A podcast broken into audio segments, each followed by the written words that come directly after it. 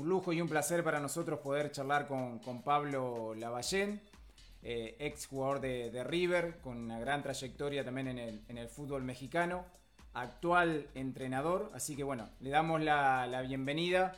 Este, ¿Qué tal Pablo? Bienvenido a Zona Mixta. Hola, ¿qué tal? Muy buenas noches. ¿Cómo andan ustedes? Todo muy bien, ¿vos? Bien, bien, aquí en, Buenos Aires, aquí en mi casa, eh, con un día estuvo lindo, ahora se puso un poquito más, más fresco, pero, pero bueno, acá este, estando en familia. Bien, ¿cómo, cómo vas llevando la, cuarentena ahí en Buenos Aires, que es mucho más estricto? Aquí en Entre Ríos estamos en fase 5, así que por ahora estamos, podemos movernos con tranquilidad. ¿Ustedes cómo la llevan?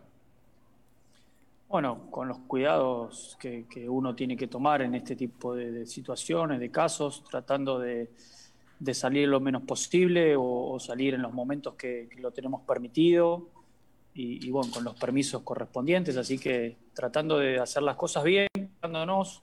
Eh, personalmente yo lo, enfrento sin, sin miedos, este, no, no, no estoy paranoico ni, ni, mucho menos, al contrario Sé que, es un virus, que hay que respetarlo, que hay que cuidarse, pero que tomando las medidas sanitarias que, el gobierno nos recomienda y los médicos nos dicen, este, podemos, podemos evitarlo. Así que con tranquilidad y con responsabilidad. Claro.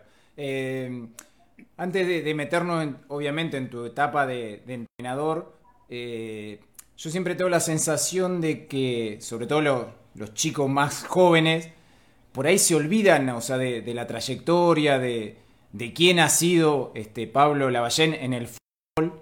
Eh, y me gustaría repasar un poquito, un poquito eso, eh, tus comienzos allí en River, toda la etapa de, inferiores, la, llegada a primera división, porque como te decía, quizás hoy le dicen Pablo Lavallén y lo relaciona el técnico que llevó la final de la Sudamericana a Colón, eh, pero los chicos, este, viste, con la inmediatez de ahora, eh, se quedan con lo último y no, no recuerdan a veces todo un, recorrido interesante que, has tenido en el fútbol.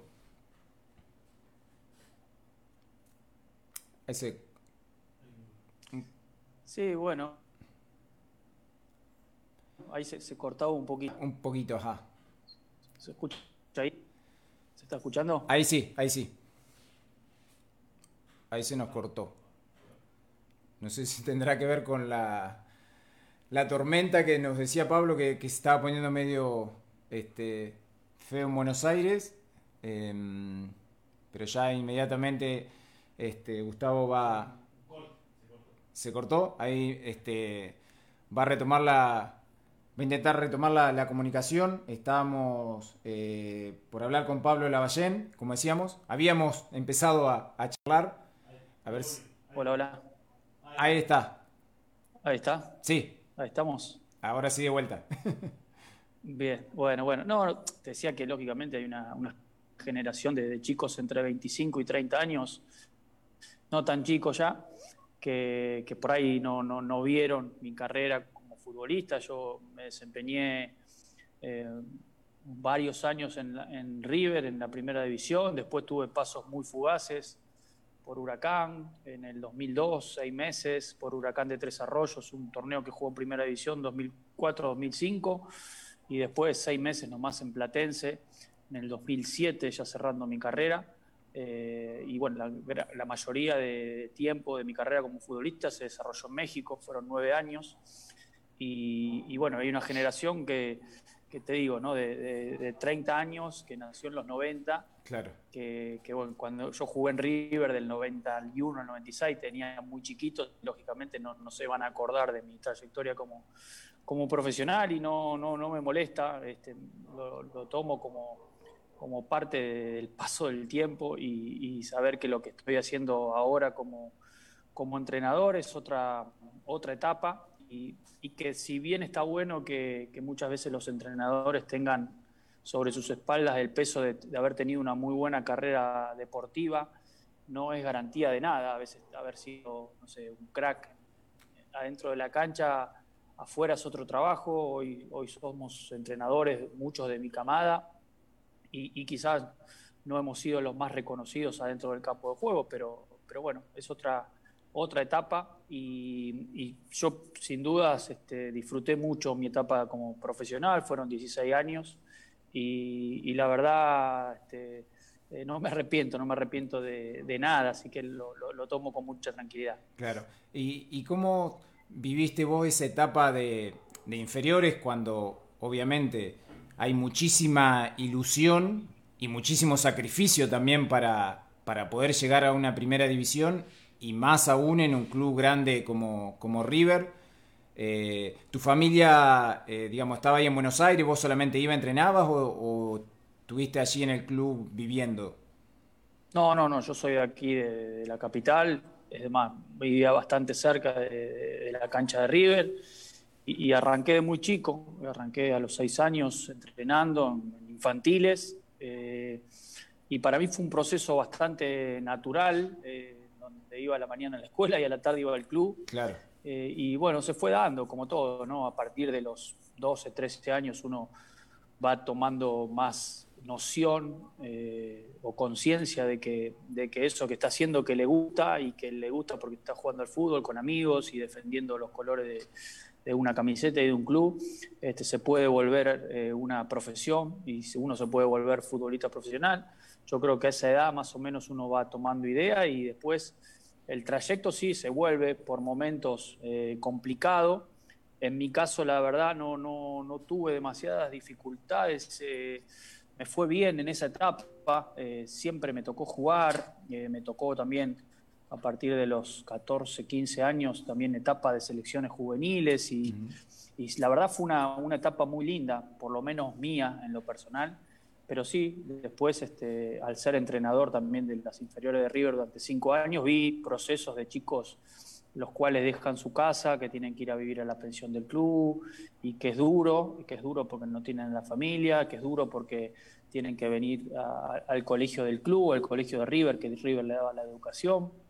Entonces es un desarraigo bastante importante, eh, y bueno, y hay muchos que que por ahí tienen las condiciones como para, jugar en primera, pero, pero que todo ese, ese cambio de vida, ese desarraigo los, los, este, eh, los supera y, terminan viendo volverse a su, a su provincia o a su ciudad.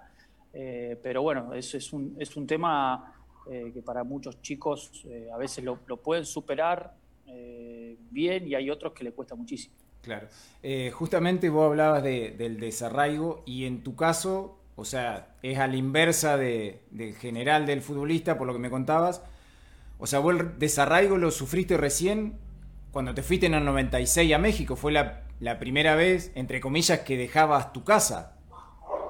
Sí, sí, sí. A mí me, tocó irme eh, después de, cinco años de, de estar en la primera división en River recién casado a México y, bueno, fueron seis años continuos, después empecé a, ir y ver. No sé si, están escuchando, ¿sí? Sí, sí, sí.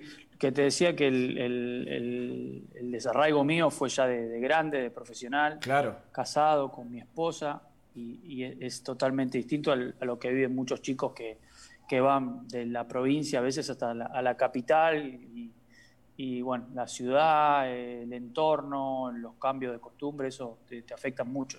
Claro, ¿y vos, vos lo sufriste al, desarraigo o el, o el, cambio ese de, no haber salido nunca, digamos, de, y de golpe irte a otro país, a otra cultura?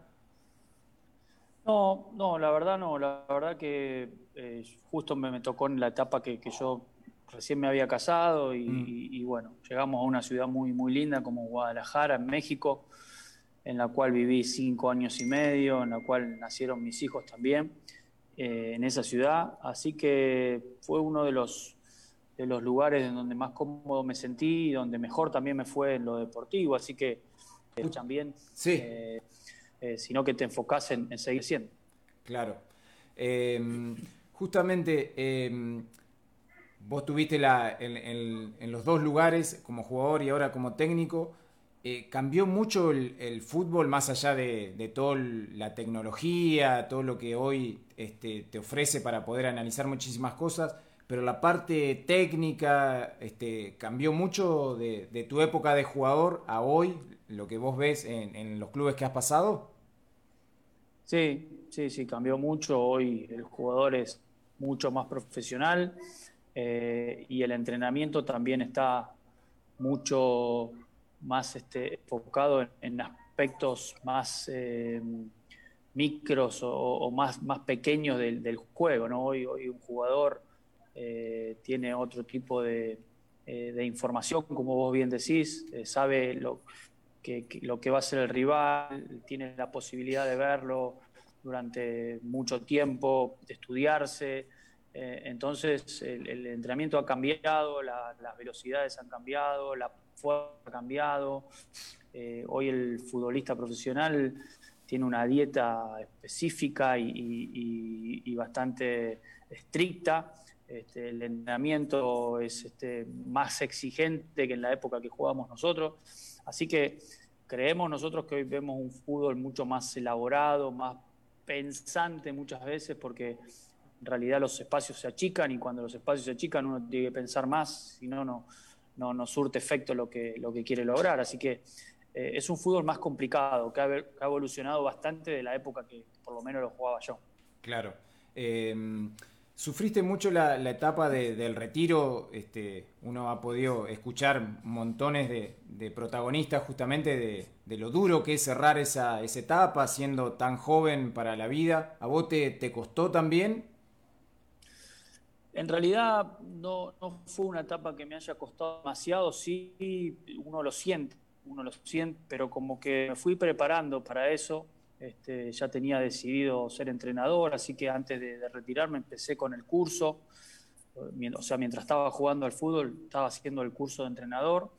Y, ni bien terminé de jugar, que yo ya sabía que, iba a terminar, ya, había puesto una fecha. Eh, lo, que hice fue, fue poner un, negocio con, mi papá, con mi familia, este, para, para terminada la actividad, al otro día tener un lugar donde ir, en que ocupar el tiempo. Y yo creo que eso me ayudó a, sobrellevar el, golpe duro que, para muchos es este, dejar la profesión, porque eh, el hecho de entrenar durante 30 años, este, te, eh, sumo la etapa de, juvenil hasta los años de primera, eh, y, saber que, este, que los lunes te levantás a las 7 de la mañana y que desayunás y que a las una de la tarde estás almorzando y que tenés que dormir la siesta y que a la tarde vas al gimnasio, o sea, esa, rutina de de repente se corta y, parece que, nada tiene sentido. Así que eh, la idea fue, fue tener algo en que ocuparse rápido, una responsabilidad, no, no, no tiempo, para, tiempo libre para hacer cosas, sino mm. una, una este, rutina con cierta obligación eh, para, bueno, para estar pensando en algo y, no pensar en el retiro. Así que eso me, ayudó bastante. Lo hice, trabajé después de que, después que me retiré, trabajé un año así en un comercio, en un kiosco, habíamos puesto con mi viejo. Y, después ya sí, ya me dediqué un poquito más a, todo lo que tenía que ver con, empezar a, ver este, o a desarrollarme como entrenador y a buscar para, para poder dirigir. Claro. ¿Y cómo, cómo era eso de, estar en un kiosco después de estar, no sé, durante, como decías, 30 años corriendo detrás de una pelota, de golpe quieto, este, parado en un lugar y, esperando que vengan los clientes? ¿Cómo, ¿Cómo te sentiste? No, no desde, la, desde la rutina y del ejercicio, el primer tiempo uno no lo siente porque después de correr tanto tiempo o de moverse tanto tiempo en la vida, uno a veces necesita un descanso, la, la, profesión del futbolista muchas veces eh, es exigente con, el cuerpo y, a veces te viene bien parar. Mm. Yo, gracias a Dios, no he tenido grandes lesiones, pero, pero sí he tenido un par de fracturas y, esas cosas, pero, pero nada de, ligamentos en la rodilla o en los tobillos que, por ejemplo, te traen artrosis y, ese tipo de dolores que te quedan por vida. Así que eh, desde la movilidad lo, lo, tomé, lo tomé bien. Eh, lo más importante sí es eh, el estar ocupado, ¿no? Y yo necesitaba un, un trabajo, una ocupación en la cual pudiese tener, este, traerme hablando con la gente y bueno, un comercio es, es ideal para eso. Este, eh, lo, planificamos, lo hicimos bien y, la verdad venían amigos a, verme ahí al kiosco y nos poníamos y charlamos de fútbol y charlamos de anécdotas, así que era un, tiempo en el cual este, uno tenía contacto con la gente y aparte hacía, hacía un trabajo que, bueno, ayudaba también a, mi familia. Claro. Eh, ¿Y cómo es? Eh, te lo llevo, por ejemplo, un caso acá en nuestra ciudad, generalmente digamos, nacemos y, morimos en el, mismo lugar, más allá que por ahí uno se vaya a estudiar o no. Y el futbolista que está, como vos decías, por ejemplo, vos ibas todos los, todos los días a River de chico y de golpe ese lugar que era tu casa, quizás no lo pisás más por, no sé, años. Este, ¿cómo, cómo, cómo, lo viven a eso? Este, porque obviamente te cariñás, hay gente, los olores del lugar y de golpe pasás a otro lado y después de ese otro lado sucede lo mismo. Sí, bueno, uno, uno se, va acostumbrando. Yo creo que, el hecho de, poder este, cambiar a veces de clubes y, si bien yo pasé muchos años adentro del club de River, 17 desde mi etapa como infantil, juvenil y profesional en la primera, después cinco años más como entrenador 22 en total, 22 años. Pero en realidad lo que uno tiene es, este, es contacto con las personas del momento. Yo hoy, por ejemplo, voy a, River, eh, me fui en el 2015, que terminé de dirigir en inferior y ya pasé a dirigir primera. Hoy seguramente si voy encuentro gente que conozco, pero va a haber mucha gente que no, que no, no estaba en el tiempo que, que yo me desempeñaba ahí. Entonces, eh, uno, uno eh, eh, tiene una sensación rara porque mm. el edificio es el mismo, los pasillos son los mismos, las cosas que hay son las mismas, lo que cambia es la gente. Y, bueno, es una, una sensación difícil de, poder explicar, pero, pero bueno, yo cada vez que entro al Monumental me siento en mi casa, más allá de la gente que esté trabajando en ese momento en el club, que alguna la conozco y otra no. pero sí, siento que, que son los pasillos que me vieron a mí pasar 22 años de mi vida. Claro. Eh, eh, ¿Cuánto estamos hablando con, Pablo Lavallén? ¿Cuánto influyó, Pablo, este, tu, paso por el fútbol mexicano? Este, que uno es un fútbol mucho más abierto, que más protagonista, los equipos en general, de arriesgar más que el nuestro. ¿Cuánto influyó eso para, para justamente tu filosofía, tratar de imprimirle esa filosofía a tus equipos? Bueno, fue primero fue vital para, que yo tenga la decisión o, la inquietud de ser entrenador. El fútbol mexicano a mí, en cierta medida, me abrió un poco la cabeza, eh, cosas que, acá en el fútbol argentino no, las había visto. Quizás también tenía que ver por, con, una, eh, con una etapa de mi vida en la cual uno se, pone un poquito más, más analítico. Eh, yo, mi etapa de River fue desde los 18 a los 23 y y en esa edad uno no piensa demasiado eh, en, el porvenir, en lo, en lo que viene después del fútbol, simplemente está contento por jugar y quiere jugar. Ya mi etapa en México, que fue de los 20, ya te digo, 24, 30, eh, esa primera etapa, uno, uno ya empieza a echarle un vistazo a, lo que va a venir después del fútbol y, empieza a, ver si tiene el gusto por, por, la dirección técnica, que es la salida más rápida que podemos tener a veces los deportistas. Eh, eh, y, ahí fue donde, donde me di cuenta que el fútbol mexicano era distinto al argentino y que sin duda me, encantaría poder enseñarlo, pero bueno, uno se tiene que preparar como todo para la vida.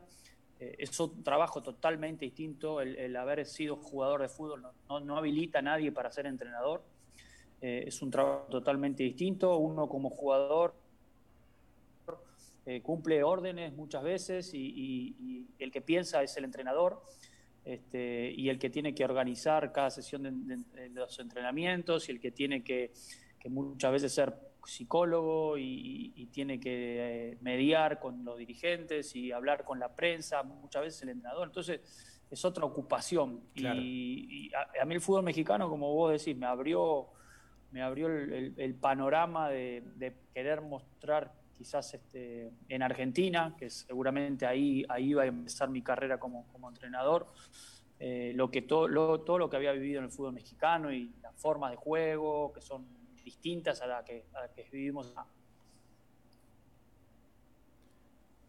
Sí. Eh, ¿Está escuchando, Pablo? Sí, sí, sí. Ah, bien. Eh, justamente con, este, esta idea de juego que vos tenés, antes de, tomar un club o cuando te llega una propuesta de un club, vos analizás si eh, el plantel que tiene ese equipo se adapta a lo que vos tenés o bueno, o vos te adaptás a, los jugadores que tenés y, después vas tratando de llevarlo hacia tu idea de juego. La primera mirada siempre es tratar de ver si es compatible, ¿no? si es compatible la, jerarquía de los jugadores, la calidad, el estilo que tiene el club de juego. Eh, o sea que a partir de ahí nosotros tomamos una, decisión y decimos, bueno, este, este plantel está capacitado para eh, jugar como a mí me gustaría que juegue. Mm. Eh, después, lógicamente, cuando uno acepta el trabajo es una, eh, tiene, tiene, un contacto distinto con el futbolista y ya lo ve en vivo y en directo y, ya se, puede, se da cuenta si eso, si eso se puede llevar a, cabo o si va a ser difícil, ¿no? Entonces ahí es donde uno empieza a, buscar planes alternativos en el caso de que no se pueda llegar a lograr o en el caso que, el jugador a veces eh, se siente cómodo haciendo determinadas cosas que le funcionan y no está dispuesto a, a buscar un cambio de estilo, un cambio de forma. Entonces uno tiene que muchas veces negociar con el futbolista, tratar de convencerlo, tratar de que él sienta como sentimos nosotros, que es la mejor manera de ganar un partido. Así que hay un poco un tira y afloje, eh, pero bueno, es, total responsabilidad nuestra tratar de que, los futbolistas se convenzan de que el, que el, estilo que nos gusta a nosotros es, es el mejor para tratar de ganar y en eso está la metodología y la enseñanza de lo que queremos llevar a cabo. Si la metodología que nosotros llevamos a cabo en los entrenamientos, el jugador de fútbol ve que funciona y en los partidos las cosas que nosotros le decimos que pueden pasar suceden y, eso nos hace ganar, seguramente el convencimiento va a ser mucho más rápido. Claro. ¿Y qué, qué tiempo lleva este, justamente eh, poder imprimirle eh, tu sello a, un plantel? Bueno, eso es, eh, es bastante dispar en, mm. Los clubes, este, porque ha pasado, a veces la, recepción de la idea cae muy bien en, el equipo y los jugadores se adaptan muy rápido a, lo que nosotros pretendemos.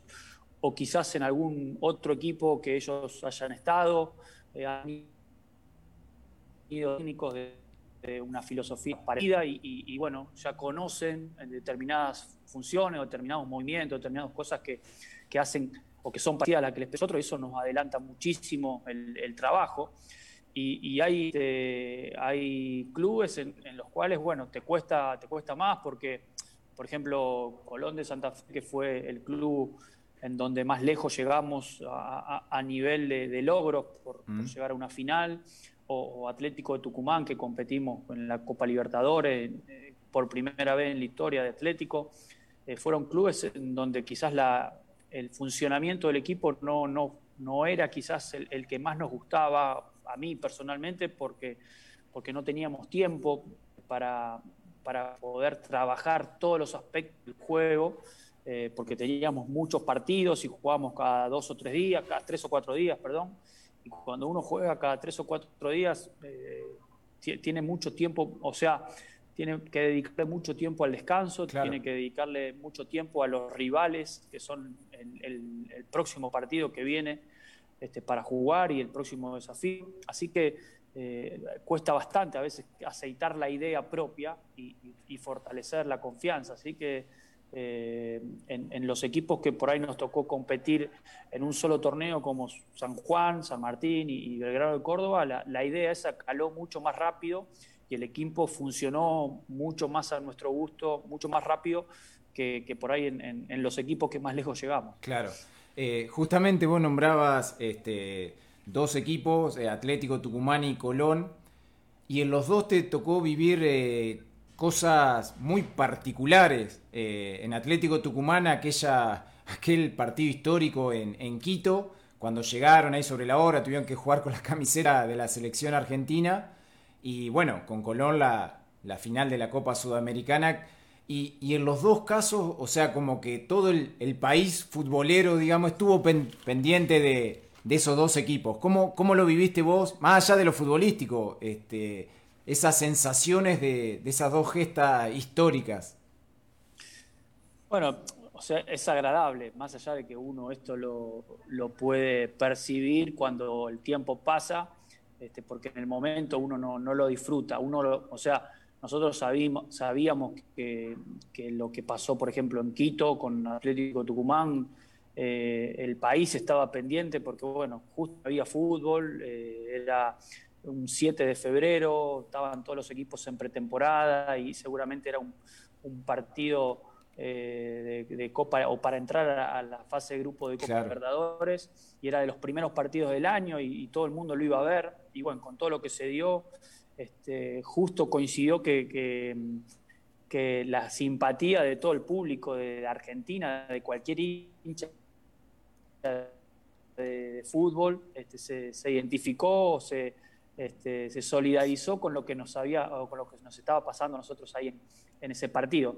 Y después lo de, lo de Colón también fue parecido, eh, porque bueno, ver llegar a un equipo como Colón de Santa Fe, que nunca en la historia había disputado una final, de nada y, nosotros llegamos hasta la final de un torneo sudamericano. Este, éramos como la cenicienta del torneo y, la gente siempre se, se, conmueve o se asocia con aquel que, ven este, con, más debilidades o con,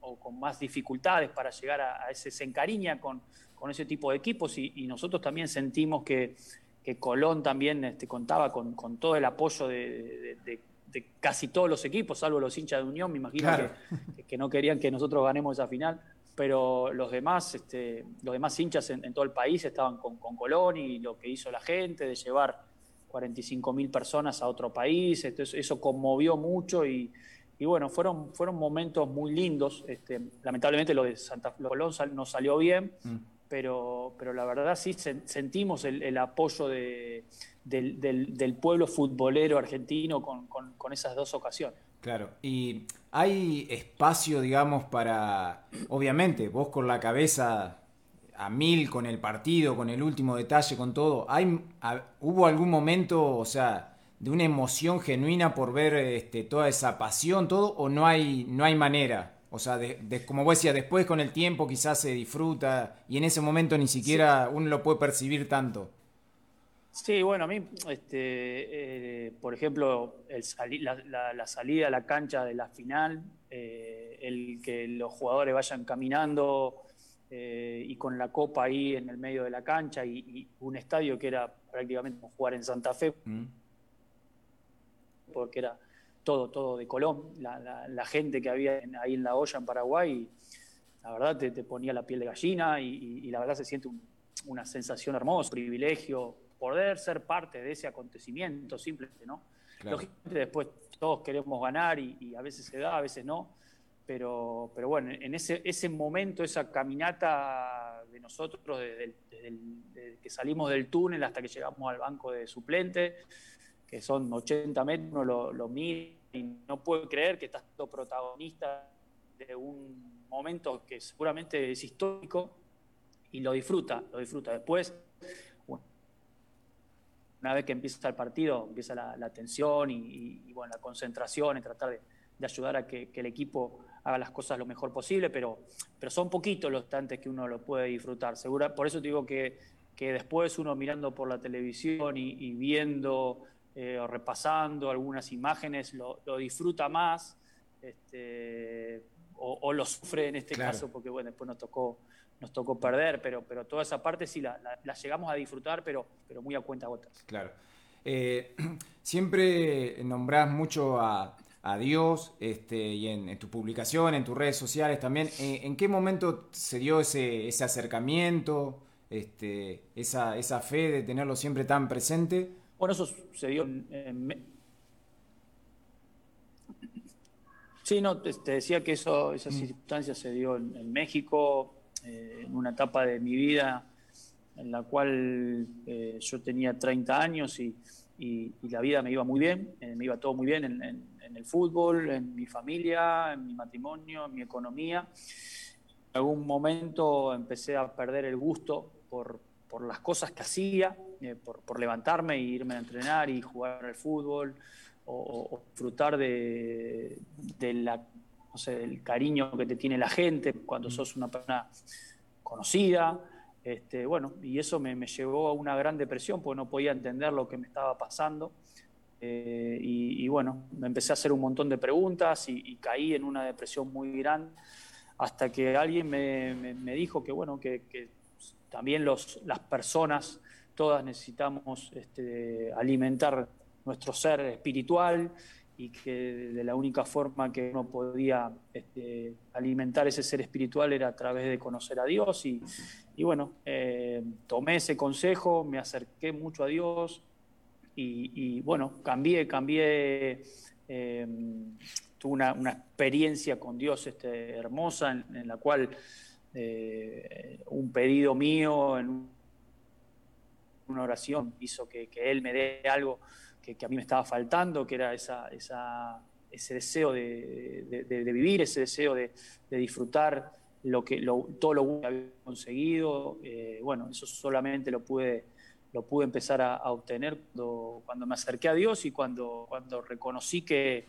que Él tenía que ser parte de mi vida. Así que bueno, eso fue una, una experiencia que ya lo, tuve hace muchos años y, hoy sigo teniendo no, no una religión, no soy religioso, sino este, sé que Dios es una persona que existe y, que uno puede entablar una conversación como la que estamos teniendo con vos. Lógicamente no voy a escuchar este, a Dios, pero, pero seguramente Él me va a escuchar a mí y, muchas veces me responde de un montón de maneras que, que uno las puede percibir, las puede percibir porque en realidad lo que uno habla con Dios este, es, privado y, mm. muchas, veces esas respuestas vienen mediante personas, mediante señales o mediante cosas que van pasando, que uno se, da cuenta que, Dios estuvo, estuvo presente en esa, en, esa, en esa comunicación que tuvimos día a día. Claro. Y mm, bueno, nos decías, eh, esa depresión en la que fuiste cayendo, la, ¿La fuiste percibiendo, te fuiste dando cuenta o de golpe te encontraste con que, no sé, no tenías ganas de, ir a entrenar o eh, antes de eso, no sé, consultaste con algún psicólogo, lo hablaste ahí en el club? Sí, sí, en realidad eh, uno va percibiendo todo ese tipo de, sensaciones, de emociones o, pensamientos que van apareciendo y, y, muchas veces uno no les da, no les da importancia este, porque bueno, porque no entiende, no entiende cómo, cómo puede pasar que una persona que trabaja de lo que quiere, que ha construido una familia con la mujer que ama y que tiene hijos, que, este, que tiene una profesión, este, bueno, que, tiene un montón de cosas, no pueda ser feliz. Yo pensaba que, eso me iba a llevar a ser feliz.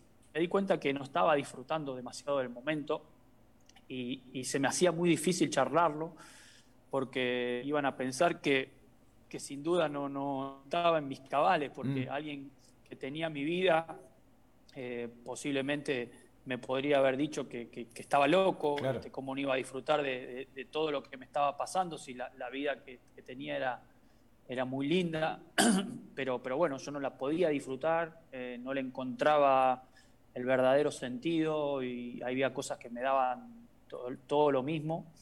Eh, y, sentía mucha soledad por momentos. Y seguramente es, algo que le pasa a muchas personas y, por eso hoy vemos por ahí muchas personas reconocidas, no solamente en el deporte, sino en, la música, en, el cine, actores este, o, políticos o gente muy famosa que, que, uno los mira y dice, esta gente tiene todo, no, no, no este, necesita nada y en realidad por ahí está vacía por dentro. Eh, y bueno, simplemente necesitan encontrarse como, como me pasó a mí, encontrarme con Dios y, y que Dios me llene ese, ese hueco que, que, todos necesitamos llenar en algún momento este, y que yo no le encontraba, no le encontraba este, respuesta eh, eh, con, cosas, con cosas materiales, ¿no? Obtenía cosas este, que, que me daba la carrera o que me daba mi familia, por eso también me asustaba mucho el que el cariño de mi familia no me llenara a mí como persona, Este, pero bueno, cuando me encontré con Dios, este, todo eso volvió a la normalidad y por eso nunca más me, alejé de Dios, porque sé que Él es, en cierta forma, esa, ese elemento que, o esa persona que termina de, de, coleccionar todas las cosas buenas que me pasan y que las pueda disfrutar. Claro. Eh, mientras vos me, me, relatabas, digamos, esto que te había sucedido, hace, hace poco vi, no sé si viste una película este, en Netflix, se llama Vendedor de Sueños. Eh, no, me la, me la, recomendaron, pero no la vi, no la vi, no la vi todavía, la voy a ver. Claro, porque justamente, eh, bueno, no te voy a contar la película para que la veas, pero era esto, o sea, una persona muy exitosa eh, que estaba a punto de tomar una decisión trágica y uno desde afuera pensaba justamente lo que vos decías, que tenía todo, o sea, trabajaba de lo que quería, le iba muy bien, tenía una familia y, bueno, estaba a punto de tomar una ese, es el, sentimiento que, yo tenía y, yo lo he declarado, he dicho, yo no, no, llegué a tomar ningún tipo de, determinación drástica con el tema de, mi vida, pero, pero, sin duda si hubiese seguido por ese camino y si hubiese seguido este, en esa depresión, quizás este, hubiese, lo hubiese hecho. Hay mm. muchas personas que que ven que la, única salida de toda esa depresión y toda esa frustración eh, por no entender realmente qué, está pasando es, quitarse la vida. Entonces, eh, en realidad eh, ahí entendí que uno necesita encontrarse en algún momento con Dios y, a veces uno se aferra muchas veces a, a Dios en los momentos de dificultad, de enfermedad o de necesidad. Pero encontrarse con Dios en un momento como, como el que me tocó a mí es bastante raro, este, porque bueno, las personas mismas piensan que uno no tiene necesidad de nada, pero, pero a veces, este, ya te digo, todo lo material no te, no te termina de llenar y, necesitas otro tipo de, experiencia y, otro tipo de, este, de encuentros y, bueno, ese, eso, eso fue lo que, lo que y, Dios este, apareció en mi vida de repente, de repente sin, yo ni buscarlo. Claro. Este, y me demostró que Él era lo que yo necesitaba. Así que bueno, a partir de ahí este, todas las cosas empezaron a, normalizarse. Bien, te hago la, última, Pablo. Este, justamente vos decías, por ahí a través de señales, este, como que te aparece Dios y qué sé yo cuando sucedió en, la final eh, con Colón, ese tornado, ese viento que apareció ahí, no sé, de la nada, ¿pensaste en algún momento, o sea, que era alguna señal de algo? Sí, o sea, eh, esa, si bien uno, eh, a mí no, me gusta emparentar a las, los resultados con, lo que tiene que ver con Dios. Bueno, el, fútbol es un, este, un juego y, a veces se dan resultados pero a veces sí hay, como vos decís, hay, hay, señales y hay, hay, momentos complicados y uno ve que, que, el viento por ahí no está soplando a, tu favor. A nosotros en esa final se nos desgarró un jugador importante como Rodrigo Aliendro 12 horas antes, pateando un, penal en el entrenamiento. Eh, antes de entrar al vestuario, el Pulga Rodríguez se, se, volvió a guinzar el tobillo, pisó un pocito eh, en la puerta del vestuario antes de cambiarse. Este, después cuando salimos a la cancha vimos ese tornado y vimos la lluvia, y bueno, uno, uno mira al cielo y, se da cuenta que, quizás esa jornada no sea la más este, o la mejor para uno, mm. este, y, uno puede ver ese tipo de situaciones. Eh, no para nada le echo la culpa a Dios de lo que nos pasó a nosotros en, esa final, pero, pero sí, eh, suele, suele haber ese tipo de, o uno puede llegar a, tener cierto discernimiento que, eh, o, ciertas sensaciones como que las cosas nos están dando a su favor, ¿no? Es, mm. ahí donde uno, uno ve lo, lo, que nos, lo invisible, ¿no? Lo espiritual, que a veces las cosas vienen de buena manera este, y se va dando todo, y a veces las cosas este, no vienen, no vienen como para uno, y bueno, uno tiene que aceptar, porque así como, como hemos recibido muchas veces lo bueno, este, también cuando viene lo malo uno tiene que poner el pecho y afrontarlo. Perfecto. Un placer, Pablo, haber charlado con vos, este, haberte tenido justo eh, en este día de, los que se festejan los 100 años de, la radio. Así que bueno, muchísima suerte y, bueno, te veremos pronto trabajando. ¿Hay, hay algo este, que puede aparecer en cualquier momento o, tenemos que esperar un tiempo más? No, primero vamos a esperar que arranque el fútbol en Argentina este, y, después este, seguramente habrá algo. Sí, siempre, siempre hay cosas este, sueltas dando vuelta, así que estamos esperando ahora que aparezca una buena oportunidad eh, que sea un desafío y, yo creo que, muy pronto vamos a estar seguramente de nuevo en las canchas.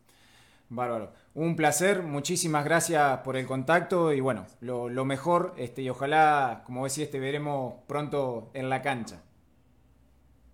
Dale, dale, un abrazo muy grande, un saludo para toda la gente de Entre Ríos. He visitado la, provincia en algunas oportunidades, tengo algunos amigos este, por ahí por, por Hernandarias, este, así que eh, conozco, conozco por Gualeguay, Gualeguaychú también, así que hemos pasado por, algunos, por algunas ciudades de, la provincia, así que un, saludo muy grande para todos y bueno, un gusto haber este, compartido estos minutos. ¿eh? Un abrazo hasta, siempre. Chao Pablo, muchísimas gracias por el contacto y bueno, cuando andés por Nogoyá ya sabés que una parrillita algo va a tener acá para, para poder compartir un momento. Dale, buenísimo, dale. un abrazo. Un abrazo muy grande. Era la palabra de Pablo Lavallén. Este, nos vamos a una pequeña pausa y ya venimos con más zona mixta, la, la comunicación y la charla también en estos 100 años de radio con Ezequiel Fernández Moore.